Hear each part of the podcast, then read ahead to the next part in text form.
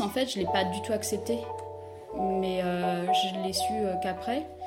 Et j'ai surtout refusé mon rôle de mère.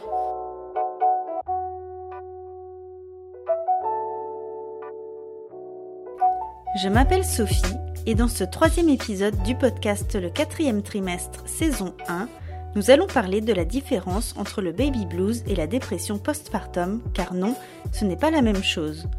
Chloé, que vous connaissez sûrement déjà sur Instagram sous le pseudonyme Zoélie Illustration, le sait bien. Elle l'a vécu de plein fouet et a accepté de nous raconter son histoire. C'est parti Épisode 3 Et si c'était une dépression postpartum? Nous sommes à la troisième semaine après l'accouchement. Ce que je ne vous ai pas dit, peut-être parce qu'avant on ne se connaissait pas assez, vous et moi, c'est que les deux premières semaines de vie de mon bébé ont aussi été ponctuées par des pics de tristesse, d'anxiété et d'humeur changeante. Et vous savez quoi? Cela touche une grande partie des femmes et porte un nom, le baby blues. Mon Dieu, ça y est, je suis maman. Baby blues. En général, on considère que le baby blues dure une dizaine de jours, parfois un peu plus, et qu'il est dû à la chute des hormones, à la sensation de ventre vide, à la peur face aux nouvelles responsabilités qu'implique l'arrivée d'un nouveau-né, ou encore à la fatigue de l'accouchement et des neuf mois de grossesse. En revanche, si au-delà de deux semaines vous avez le sentiment que ça ne va pas mieux, alors mieux vaut en parler à votre médecin ou sage-femme. L'été dernier, alors que j'étais enceinte, j'ai découvert le compte Instagram de Zoélie qui parlait de sa seconde grossesse. C'était drôle et surtout instructif, et c'est d'ailleurs grâce à elle que j'ai appris que le ventre ne dégonflait pas immédiatement après l'accouchement. Alors, quand j'ai eu l'idée de créer ce podcast, la première personne à qui j'ai pensé, c'était elle. Dans la vraie vie, elle s'appelle Chloé et aujourd'hui, elle est maman de deux garçons âgés de 4 ans et demi et 6 mois.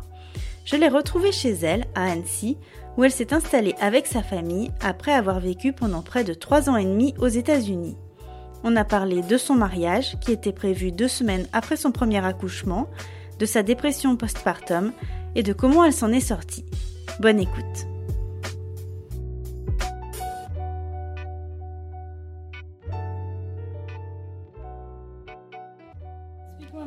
comment ça s'est passé euh, bah, pour ta première grossesse euh, après l'accouchement Déjà, est-ce qu'il y a des choses euh, maintenant avec le recul où tu te dis ça, j'aurais vraiment aimé le savoir? Il y, en a, il y en a eu pas mal, pourtant je pensais être préparée parce que je faisais toutes les émissions de télé possibles, imaginables, tous les bouquins, puis bah, les rendez-vous sage-femme.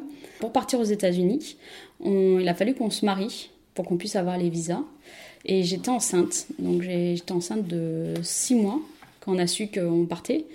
Euh, donc en janvier, on a dit ok, ben on se marie, euh, allez en mai quoi. Sauf que euh, fin avril.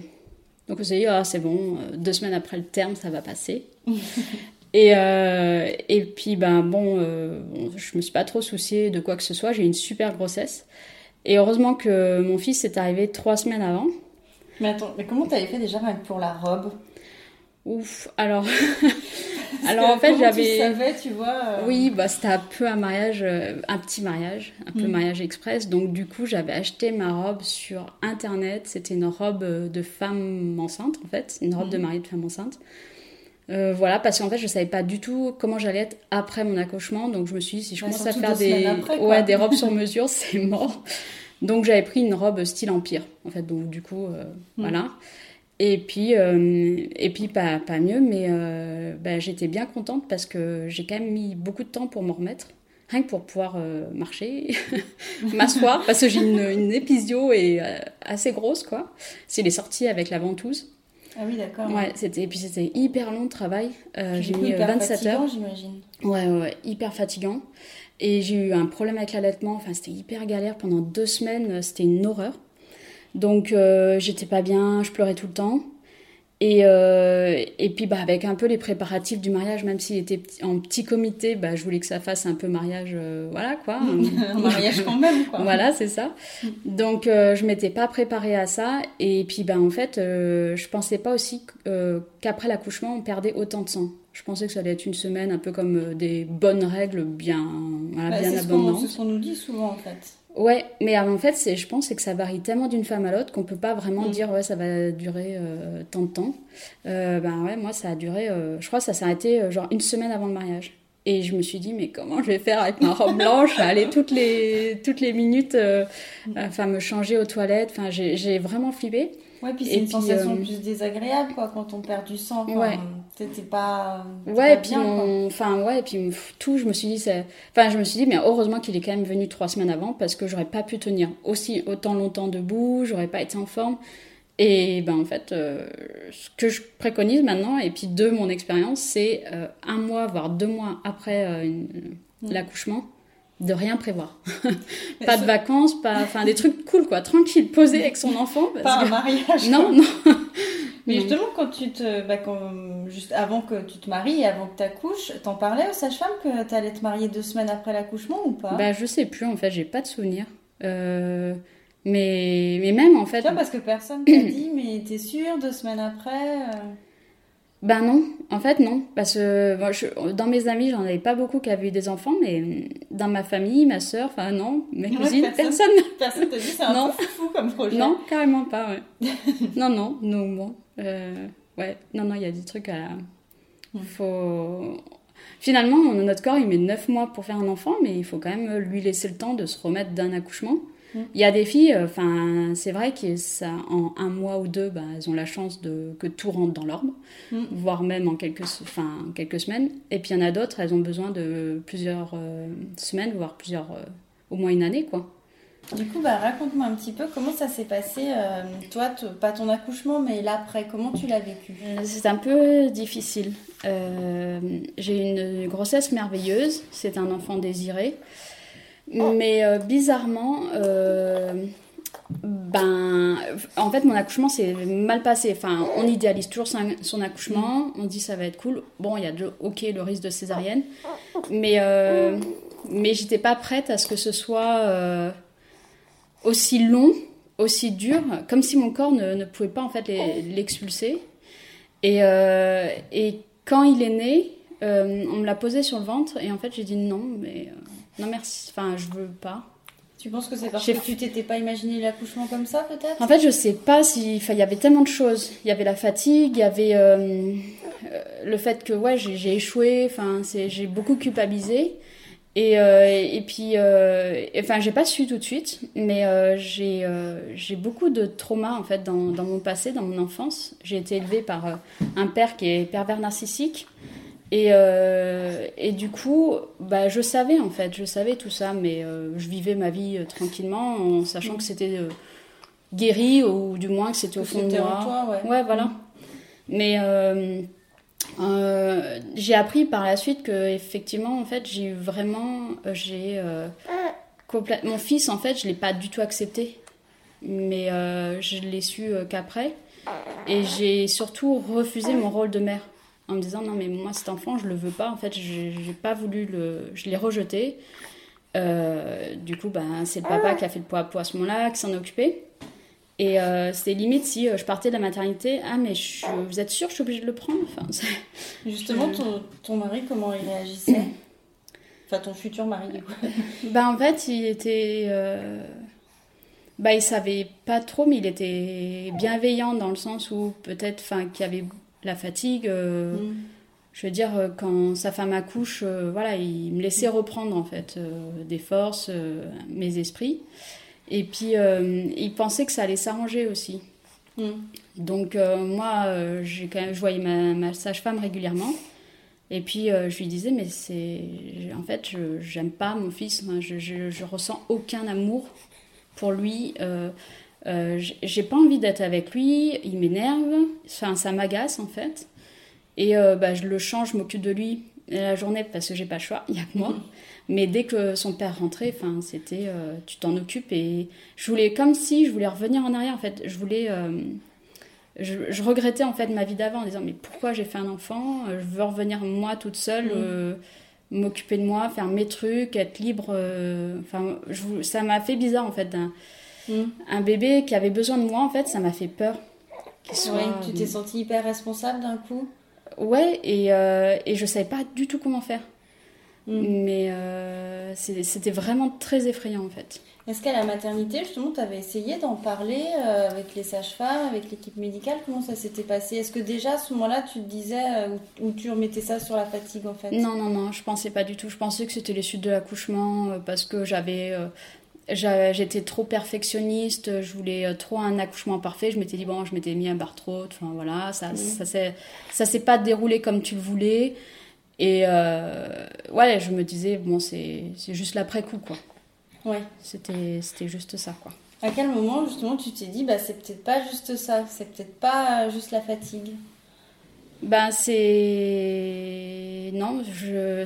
En fait, en parlant avec ma sage-femme, j'ai dit, c'est normal, euh, enfin, je j'aime pas mon fils. Et. euh, Ça, c'était au bout de combien de temps? Ça faisait euh, trois, trois semaines, trois, quatre semaines quand même. Je... Et elle m'a dit, bah là, il y a quand même un, un problème, il faut, il faut que tu te fasses aider. Donc je vais, je connais quelqu'un euh, qui s'occupe, bah alors, qui s'occupe des, des mamans en fait, qui sont en burn-out ou euh, qui ont des difficultés avec leur enfant. Mais en plus, toi, c'était même pas ça, puisqu'il était plutôt. euh, plutôt Ah non, c'était ouais, c'était le bébé parfait, le petit poupon qui en mettait dans un coin, qui pleurait pas, qui qui parlait pas, qui faisait pas de bruit, euh, qui faisait en fait, il était très discret. Mhm. Donc comme si euh, fa- fallait pas trop déranger maman parce que Il ressentait. sentait en que je l'agaçais. Ouais. Mhm. Qu'en fait comme si euh, bah il, il sentait que lui il m'agaçait en fait. Mm. Donc euh, non non en plus il était merveilleux. Je me disais je peux pas le, le détester c'est pas possible et puis je suis sa mère enfin c'est bizarre. Mhm. Mais j'avais aucun lien en fait comme si c'était pas le mien presque ou enfin c'était vraiment très bizarre. À quel moment, justement, t'as réussi à créer un lien avec lui? Euh, en fait, je l'ai pas eu euh, ce moment où je me suis dit c'est là, c'est ce moment. c'est ça, c'est en fait c'est venu progressivement avec le temps, en me faisant soigner. Je me suis dit ce lien en fait je l'ai, je l'ai pas. Enfin, mais quand je parlais de mon fils, tout le monde me disait mais c'est si, tu, tu l'as en fait parce que par exemple j'ai, euh, en, bah, en gros je, je ferais tout pour mon fils quoi. Bah, Mm. Comme j'imagine toutes les mamans, mais euh, mais euh, voilà, c'est mais c'est très étrange. On a encore des fois des, des, des petites euh, des petits des petits conflits. euh. mais non, après voilà, en fait, c'est pas un moment Aujourd'hui, il a quel âge il a 4 ans et demi. Du coup, c'est quelque chose qui te faisait culpabiliser? Oui, oui, oui, énormément. Bah oui, parce que je comprenais pas pourquoi je n'étais pas comme dans les émissions télé, pas comme dans les films. Pourquoi, euh, ben, voilà, enfin, tout le monde. euh, J'avais l'impression d'être seule en fait, me dire mais je suis la seule à pas aimer son enfant, c'est- c'est c'est bizarre. euh. Mm. Et, euh, et du coup, j'en parlais pas mal autour de moi en disant, mais. euh, Enfin, j'essayais de- d'avoir des réponses en me disant, mais toi, tu as eu le coup de foudre quand il est sorti de ton ventre, enfin, t'as eu la larme aux- à l'œil, parce que bah, euh, moi, pas du tout, quoi.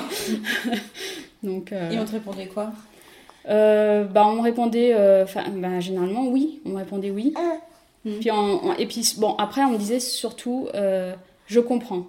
Enfin, on n'est pas obligé de, de Mm. ressentir ça.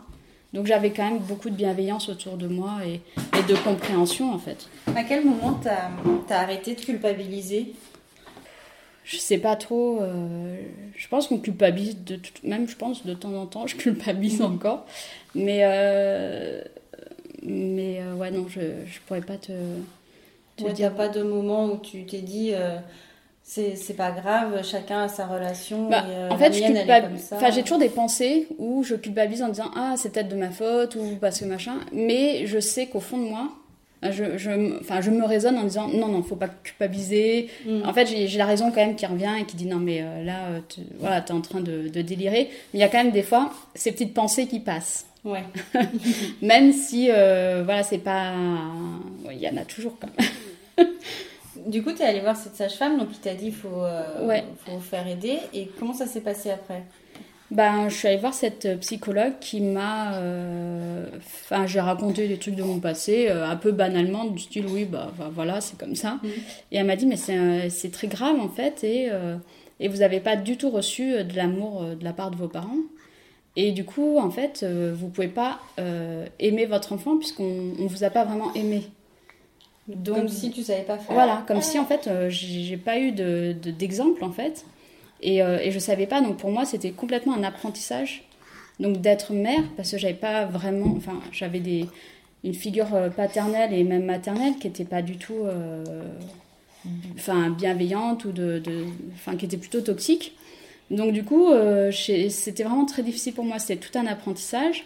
Et puis aussi, ben, de savoir donner de l'amour. Bah, déjà à soi-même, c'est un peu parfois difficile, mais à un petit être, c'était Mm. très dur, hein. très très dur. Ouais. Donc là, elle m'a dit, il faut vous faire aider. euh, Et moi, je, je lui ai dit, mais je pars euh, ben, en expatriation en Californie, à l'autre bout du monde. euh, ça va être compliqué, quoi. Donc j'ai abandonné l'idée, je me suis dit, je vais m'en sortir toute seule. Le- le- les États-Unis, le rêve américain, euh, c'est bon, euh, je suis plus forte que ça et, et je vais vivre une aventure. Quoi. Ouais, tu te disais que le fait de partir, de voir euh, des nouvelles personnes, de déménager, de voir le soleil, ça Ouais, puis là, voilà, la Californie, le Los Angeles, les palmiers, je me suis dit, ouais, trop bien. Ça allait tout régler, quoi, comme ça. C'est ouais, c'est clair. Du coup, donc ça n'a pas, ça a pas marché. Euh, Bah non. Du coup, comment ça s'est passé aux États-Unis? Est-ce que tu connaissais un peu des gens? Est-ce que tu as réussi euh, justement à voir d'autres mamans? Comment comment t'as fait? Non, c'était très difficile en fait parce que bah, la langue et puis euh, connaître. Enfin, c'est un pays euh, qui est le fonctionnement on connaît pas est complètement différent du nôtre. Donc c'était très difficile. Et puis les mamans américaines, elles étaient toutes. elles étaient. elles- Enfin, elles, elles criaient jamais. Elles avaient. C'était vraiment l'éducation bienveillante, très positive. Un peu, on laisse faire le- l'enfant. Et, euh, et elles parlaient pas de leurs difficultés en fait. C'est comme si c'était tabou. Là-bas, la maternité, c'est- c'est un rêve quoi. Enfin, Il faut réussir à tout prix, quoi. ouais. Et du coup, euh, bah moi j'étais là, j'avais envie de dire mais euh, non, c'est des fois je- j'en peux plus. Et elles étaient toutes là, mais c'est le- la plus belle chose de ma vie. Euh, je maman, c'est euh, moi j'étais là, non, c'était pas la plus belle chose de ma vie. Donc c'est, je pouvais pas me déverser en fait. C'était T'avais personne à qui en parler vraiment, quoi. voilà, ça faisait un peu la française euh, qui râle en fait, parce que bon, les Français sont, Ouais. ont un peu cette, euh, cette image, et du coup, euh, non, c'était c'était un peu compliqué, euh, les, enfin, que ce soit les amis, même les structures, enfin, je me suis dit, je vais avoir un psy, mais en anglais, bah, c'est mort, même si je parle l'anglais, il y a des choses que je peux pas expliquer en anglais. Ouais. Donc, euh, donc voilà, euh, mais c'était vraiment dur. Euh, mon mari voyageait beaucoup, donc j'étais toute seule à la maison avec le petit. Et puis je pétais des câbles, en fait, il, était, il avait 9 mois, je lui gueulais dessus, quoi. Mhm. Mais je pouvais pas Ouais, faire pas autrement. faire autrement. quoi. Ouais. Par exemple, quand il dormait pas, en fait, je perdais patience et, et je lui criais dessus, je lui disais des choses ben, affreuses et, et, et puis ben, lui, il pouvait rien, le pauvre. Et euh, c'était très très difficile. Et là, maintenant, avec mon deuxième, je me dis, mais enfin, c'est incroyable comment j'ai pu, j'ai pu être comme ça, en fait. Ah ouais, tu ressens la différence? Ouais, ouais, ouais. Donc, euh, donc là, je, je pétais des câbles. Et puis, euh, bah, mon mari m'a dit, ben, je pense qu'il faut que tu prennes du temps pour toi. Super. Il y a un La- fantôme. Ouais, c'est- La porte qui s'ouvre toute seule.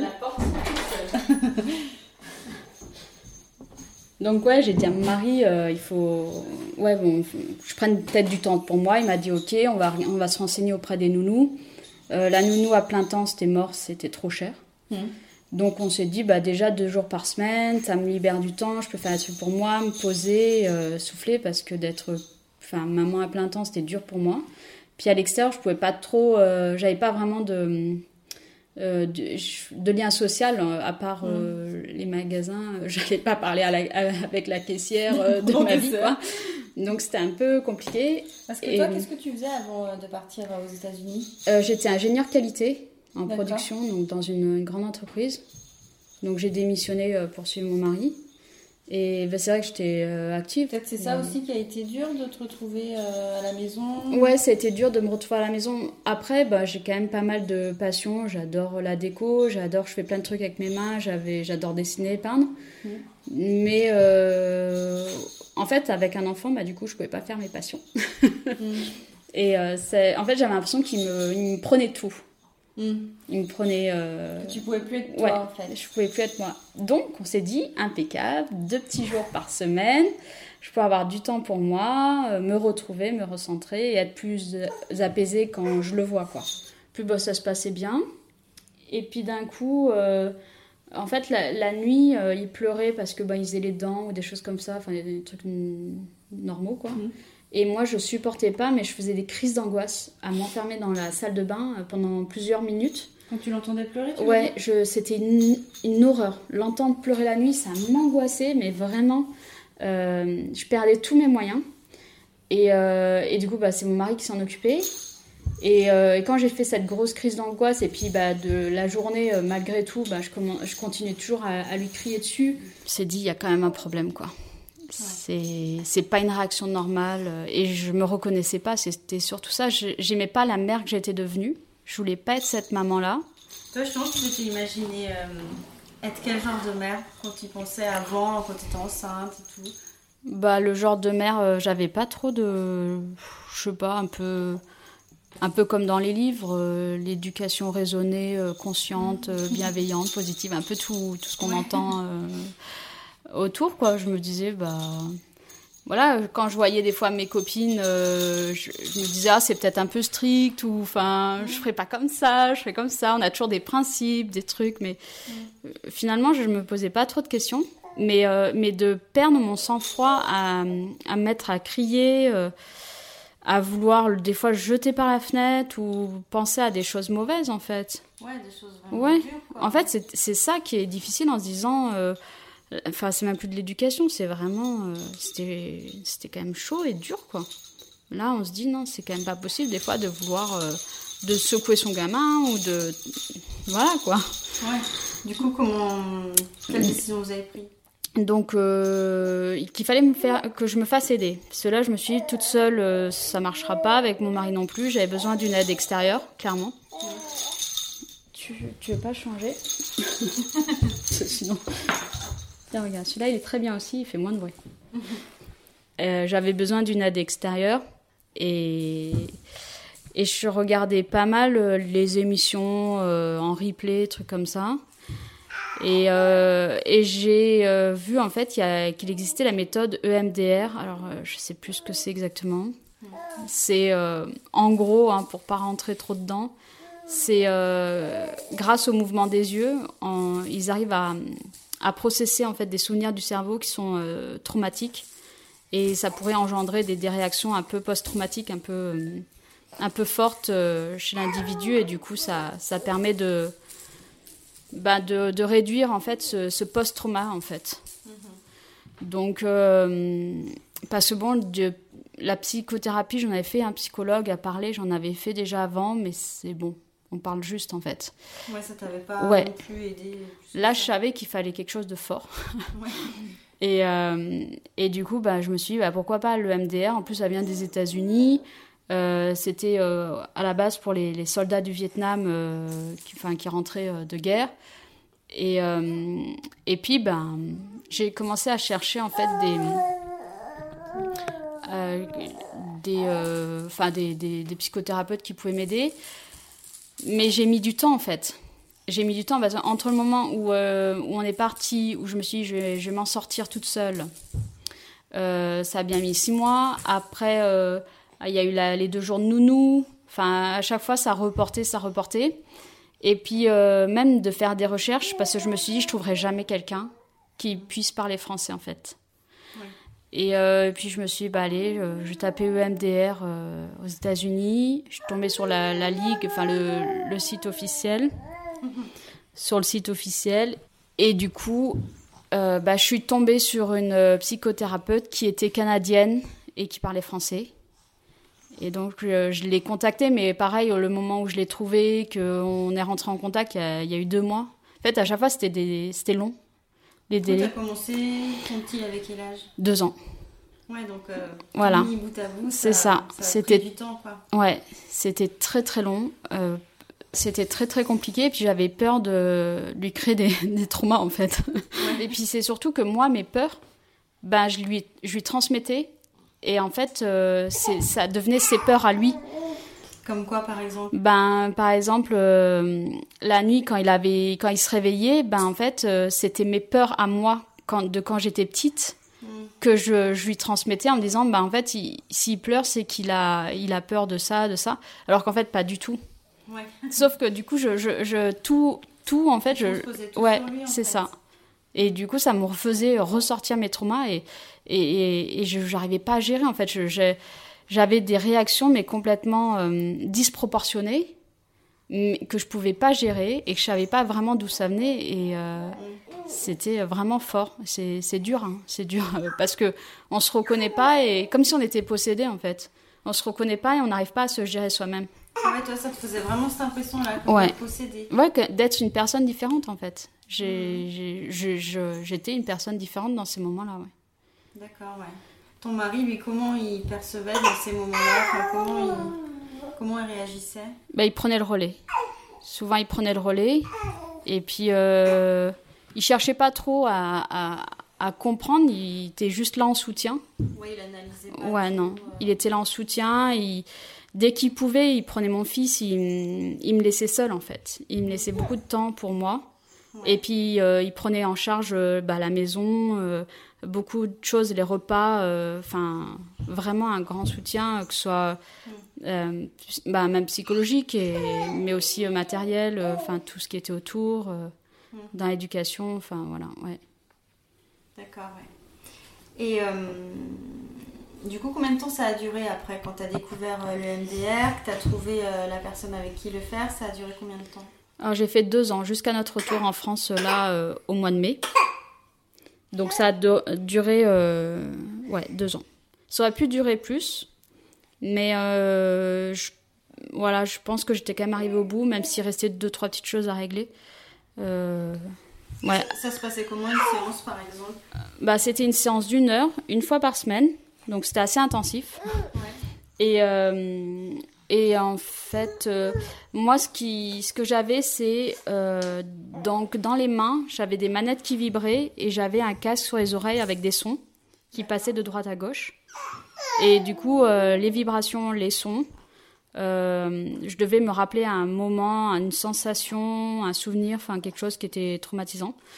Et, euh, et en fait, bah voilà, en se rappelant de ça, et ben ça permettait de processer, comme ils appellent, le cerveau en fait, il processe.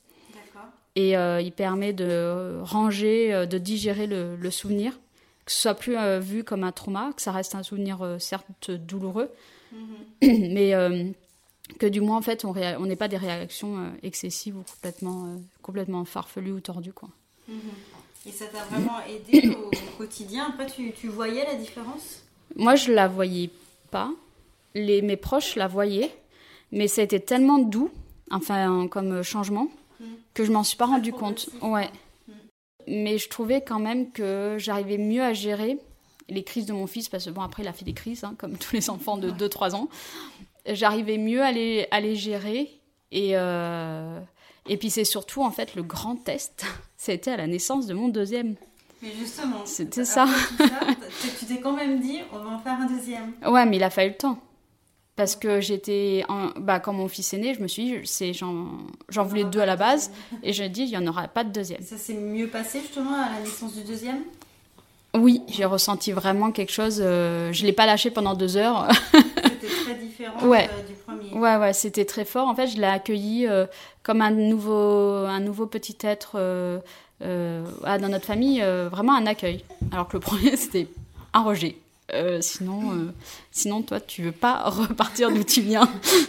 D'accord. Et du coup, ça t'a ça t'a fait repenser à toute cette période ou comment ça s'est passé pour toi? Euh, pas du tout. C'était après, c'était tout a été différent. L'accouchement euh, est complètement différent. Donc peut-être ça aide aussi Ouais. parce que euh, il est il est arrivé très très vite. Mais c'était surtout le test parce que moi je me rappelle mon fils quand il avait trois mois et qu'il pleurait ou qu'il voulait pas faire la enfin je lui criais dessus vraiment. Et, euh, et là en fait bah je suis hyper sereine. Euh, S'il dort pas bah il dort pas. Si j'ai pas le temps de faire les choses que je dois faire bah tant pis. En fait je le prends vraiment euh, complètement différemment en fait.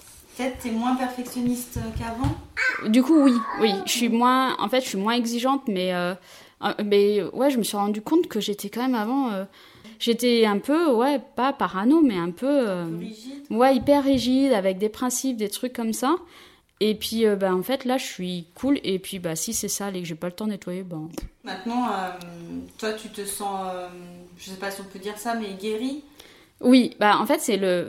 Finalement, c'est mon deuxième euh, qui m'a fait prendre conscience que j'étais vraiment guérie. Mm. Parce que c'est vrai que j'étais plus patiente même avec le premier en grandissant, mais à chaque fois je me trouvais des excuses en disant oui, mais en fait, euh, parce qu'il a grandi. Ouais, voilà. c'est parce que, ouais. il a grandi, il comprend mieux, il est plus cool, euh, enfin, mais euh, mais en fait non. C'était des excuses que je me donnais, mais euh, oui, oui. Tu dessines quand même pas mal sur la maternité, tu avais fait sur, euh, sur ta grossesse, tout ça. Comment, comment ils sont accueillis ces dessins en général? Alors oui, j'ai, en fait, je dessine ma vie parce que ça a commencé avec ma vie d'expat quand je l'ai dessinée et ça a plu autour de moi. Mhm. Tout le monde a trouvé ça rigolo. Ça permettait aussi d'extérioriser des choses qui étaient difficiles avec mon fils. Ouais. Donc je le mettais en humour en fait. Je tournais à l'humour en dessin et ça me permettait aussi de coucher cette situation sur le papier et de me dire euh, c'est bon. C'est- une sorte de petite thérapie au Oui. final Oui, un Ouais. peu quand même. Ouais, ouais. C'était un peu sur le moment, ouais, c'était ça me faisait du bien. Mhm. Et puis euh, puis les autres aussi, ça leur faisait du bien. Donc euh, euh, j'ai continué dans ce sens-là, de dessiner ma vie de maman, de voilà, de tout ce que je vis. Alors des fois, c'est accueilli sur les réseaux, il y a un petit peu de tout. Mais après, en fait, c'est juste moi et c'est ma vie de maman. euh, si des fois ça plaît ou que ça plaît pas, euh, Est-ce qu'en partageant ça, tu t'es rendu compte que, bah, que tu n'étais pas toute seule quoi, Oui. Qu'il y avait d'autres mamans qui vivaient euh, ces situations-là? Ça m'a vachement aidé, ouais. Ouais, ça m'a vachement aidé de pas me sentir seule. Et puis, inversement aussi, des mamans qui se disent Ah, mais en fait, je suis pas seule non plus, quoi. Donc, du coup, c'est. Et puis, j'ai des retours positifs des femmes qui. Il y a plein de choses qu'elles savaient pas, justement, sur la grossesse, ou qui le découvrent en même temps avec mes dessins et avec leur corps à elles. Et, et je trouve ça super chouette de, de partager ça et de. Enfin, enfin, ma communauté qui est euh, pas mal de, de mamans m'ont fait vraiment évoluer aussi dans ce sens-là et, et puis de me sentir euh, moins seule finalement. Du coup, est-ce que tu trouvais qu'à l'époque il y avait assez d'informations? Est-ce que tu aurais aimé justement pouvoir partager ça plus euh, sur, les, sur les réseaux sociaux avec d'autres mamans? C'est vrai qu'à l'époque c'était moins développé les réseaux sociaux. Euh, oui, oui, oui, c'est vrai. Ben, c'est-à-dire que il y avait, euh, on trouvait des choses effectivement sur la grossesse, des choses humoristiques un peu en BD déjà un peu, Ouais. ou sur des blogs. Euh, mais euh, l'après grossesse, c'était un peu compliqué, surtout l'isolement que j'ai vécu. Ouais. Après, je me suis dit l'isolement, c'est peut-être parce que j'étais euh, expatriée, que j'étais dans un pays euh, inconnu. Mais, mais finalement, je, je pense pas parce que j'ai quand même fait six mois en France où je me sentais vraiment isolée de tout le monde. Parce que tu étais loin de ta famille à ce moment-là, loin de tes amis ou non Bah je sais pas, non, pourtant on se crée un espèce d'isolement, je sais pas, j'ai l'impression que...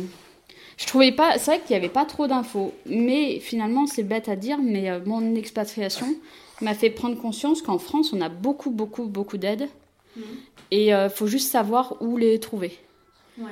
Donc, euh, bah, déjà, il y a les réseaux sociaux. Donc, euh, pas mal de groupes de mamans Facebook euh, qui, qui connaissent des professionnels ou qui vivent les mêmes choses que nous, qui peuvent euh, en fait nous aider. Et il y a aussi bah, tout ce qui est les professionnels de santé. Moi, dans les salles d'attente, je repère, il y a pas mal de maintenant de posters sur les l'œil, associations. en fait. Bah ouais, peut-être, c'est peut-être ça. Mais des assos, des assos de parents euh, qui font des. Des fois, ils proposent des cours de portage, des, des, trucs comme ça, mais il y a aussi des, des choses pour euh, aider les mamans qui ont des difficultés euh, avec leur bébé ou voilà. Après, il y a tout ce qui est PMI aussi. Euh, mais, mais vraiment, en fait, il faut. C'est plus du bouche à oreille. Il faut vraiment se créer un réseau, peut-être grâce justement aux réseaux sociaux. Et de bouche à oreille, de maman en maman, on arrive à, en fait à, à- aller voir bah, des, euh, des, des professionnels qui peuvent nous aider. Parce que moi, j'ai fait de l'EMDR. Mais euh, après, chacun euh, choisit le traitement ou enfin le- la chose qui lui convient en fait. Si tu pouvais te parler à toi d'il y a 4 ans, quand tu es devenue maman pour la première fois, qu'est-ce que tu te dirais Tu vois, avec le recul? Euh, Ben, je me dirais. Ouais, enfin, n'attends pas pour te faire aider. Vraiment, je dirais tout de suite. Alors, écoute, là, il y a le MDR qui existe. euh, te fatigue pas à faire tes recherches, à regarder euh, toutes les émissions. C'est bon. Tu vas pas y arriver toute seule. Ouais, voilà, c'est plus. euh, En fait, on, se- on se croit toujours euh, fort en se disant non, mais on va s'en sortir tout seul. Enfin, on est un peu genre des super mamans et c'est un peu oui, soit ça va passer, soit. Et en fait, c'est plus je dirais, mais lâche prise. Euh, va voir euh, tel professionnel, fais-toi aider et voilà. Un très très grand merci Chloé pour ton partage d'expérience qui, je l'espère, pourra aider d'autres mamans.